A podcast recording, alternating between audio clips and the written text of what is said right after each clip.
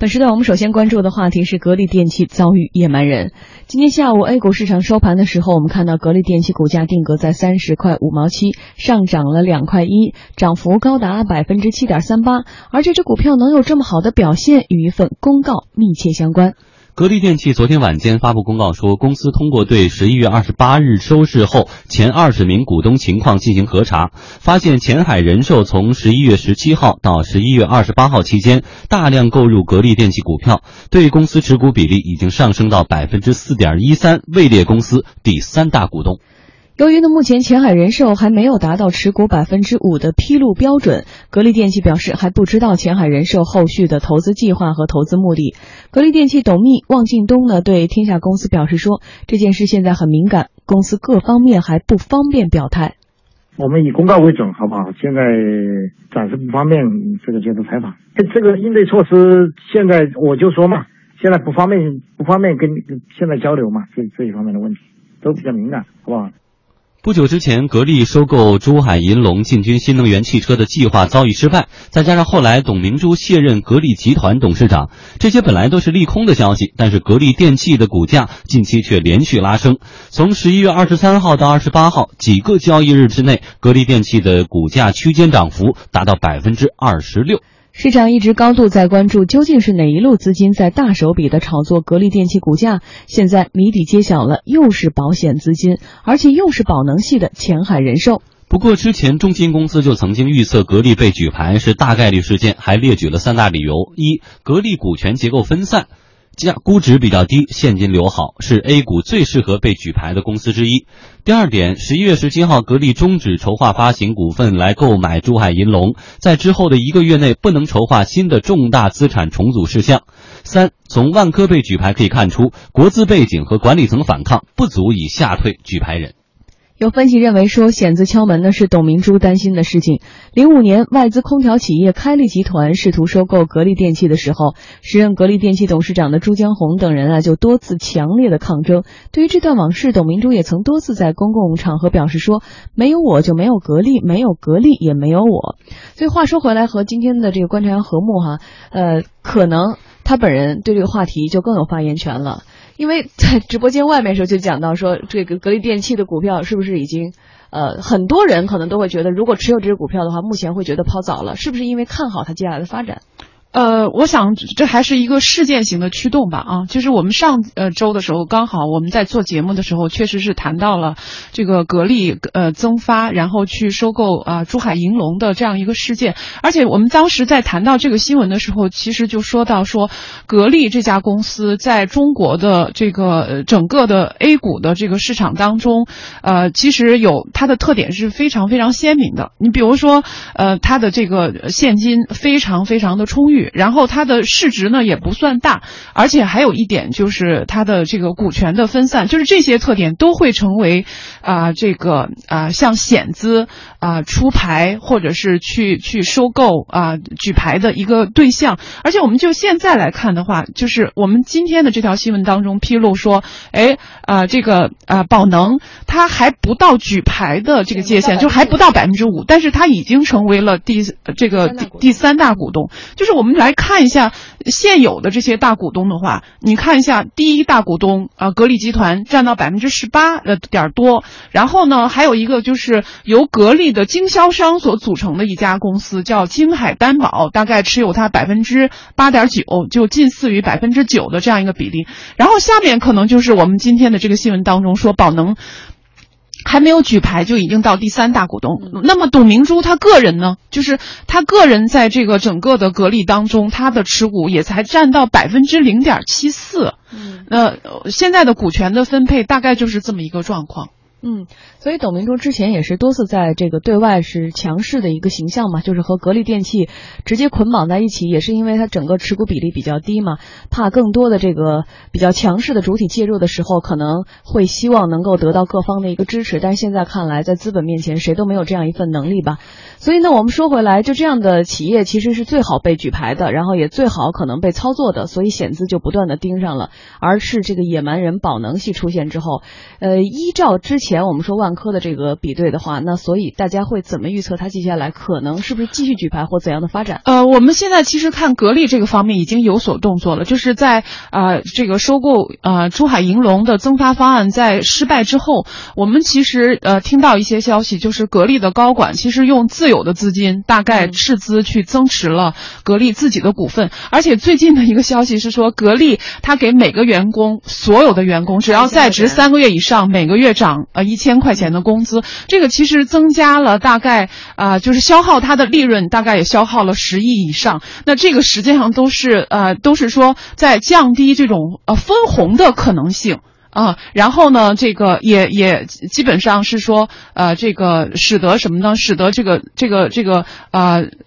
举牌的时候，它的这个利润的动机或者是目标的动机在削弱。嗯嗯，所以我们先抛开格力不说哈，其实临近年末，A 股市场掀起了一波举牌潮，保险资金便是其中主力。继十一月十七日首次举牌之后呢，安邦保险十一月二十四日二度举牌中国建筑，持股比例呢已经高达百分之十。十一月二十一日，阳光产险举牌吉林敖东，持股比例达到了百分之五。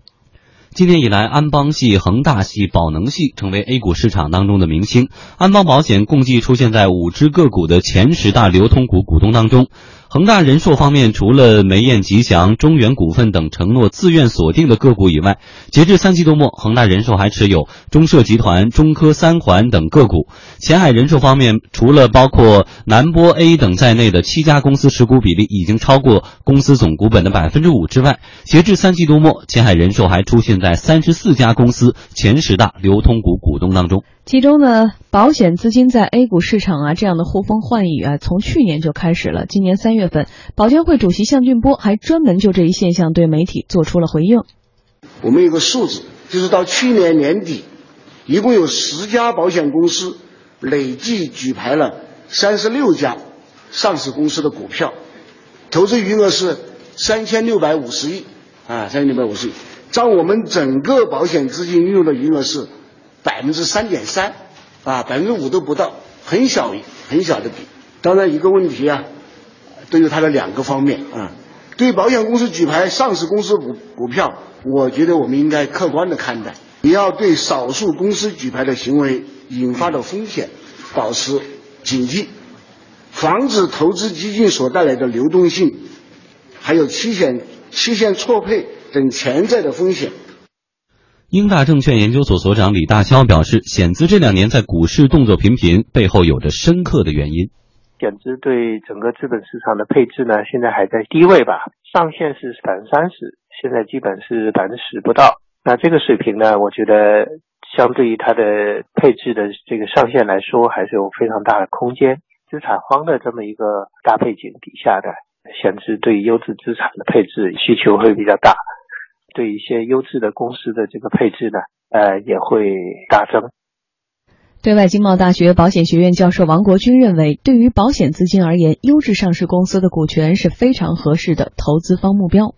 第一个原因呢是资本市场呢有些低迷，市场利率水平比较低，那保险公司的资金呢要寻找更好的投资渠道。那其中可能看看好的就是上市公司的股权，尤其是优秀上市公司的股权。所以我们会看到了万宝大战，看到了阳光举牌伊利啊，举牌这个吉林敖东，还有恒大人寿呢在举牌。那同样的安邦呢也在举牌中国建筑等等一系列的举牌行为呢，能够看出来保险行业的资金往资本市场当中，尤其是上市公司这样最优秀的中国最优秀的公司里面去购买股权的这样一种倾向。保险公司它的资产要做一个长期配置，尤其是寿险，寿险的资产做长期配置，那保险公司的股权应该是比较好的一个方向。不过，在保险公司大举收购上市公司股权的同时，也出现了一些冲突事件。除了广为人知的保万之争，最近南玻 A 的管理层因为与大股东前海人寿矛盾激化，造成高管及这个集体离职的这样的事件，也引发了各方关注。王国军说，这种现象在发达国家是很少出现的，这也说明了我国市场各方存在一些问题。一个是成熟的，一个是不成熟的，或者是刚刚开始。我们的上市公司呢，本身它的治理结构是存在一些问题的。就是虽然它是上市公司，但是它并不是一个真正的 public company，所以这个他就怕外面的资本进来，然后对他现在的股权和公司治理有很大的改变。自然而然的就不希望有人进来，这也是我们上市公司不成熟的一个重要方面。至于保险公司去投资，在发达国家，那有保险公司的钱进来买我的股权，我是会很高兴的，因为这样意味着资源增多。而保险公司经常的情况是不参与公司的管理，因为你公司本身呢，它就是一个治理结构非常完善、市场化的、透明化的一个公司，所以谁进来不会对他公司治理呀，还有这个公司的整个这个运营框架有大大的改变。但是我们这进来之后，他可能不管是保险公司也罢，还是这个其他的资金进来，可能都会。有这种可能，觉得这公司运营不行的话，他可能就会对公司治理还有它的管理层等有很大的改变。所以我们现在还是一个不成熟的阶段，包括法律不成熟，公司的治理不成熟。那同时也有保险公司在购买股权的时候，可能它也不像发达国家那样非常明确，我究竟是要做什么，我是财务投资还是战略投资，很清晰。然后跟这个上市公司之间这种关系不是那么顺，就是彼此不了解、不信任。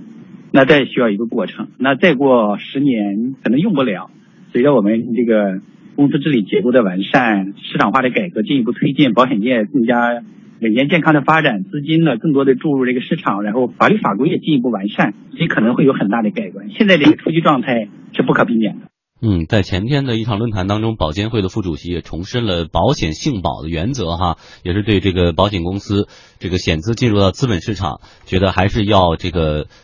保底兜底的这个功能，一定是不能有丝毫的让步的。所以，对于险资现在的大量的投资行为，何木怎么点评？呃，应该说，这个现在险资进入到呃这种风险较高的这个证券市场，确实是因为在证券市场之外，他们很难或者是比较少的能找到这种投资的标的啊。这个实际上就是刚才我们专家所说的那个资产荒，因为我们的呃利率，包括债券，还有一些固定收益类的产品，它的整个的这种收益是趋势是下滑的。那在证券市场当中，它肯定还是说呃尽可能的在这种风险当中去找一些呃能够避险的港湾，那像像万科，然后像格力，实际上都是这样子的这种投资的标的。但是我现在想说的，其实说说呃这些险资的收购，其实都代表着说呃金融资本。开始进入到这个市场，然后去攻击，或者是想去占领这种啊这种实体的这种企业，而且在未来的相当长的一段时间当中，我觉得产业资本包括和金融资本都是有一个相互进行磨合，然后呃相互去学习这种相处之道的这样一个过程。起码从现在看看来的话，他们似乎彼此都处于一种相互不信任，然后相互猜忌的这种过程当中，但实际上他们的利益应该是共同的。的，那从未来来说的话，呃，他们要找到彼此利益的共同之道，然后才能够去实现双赢。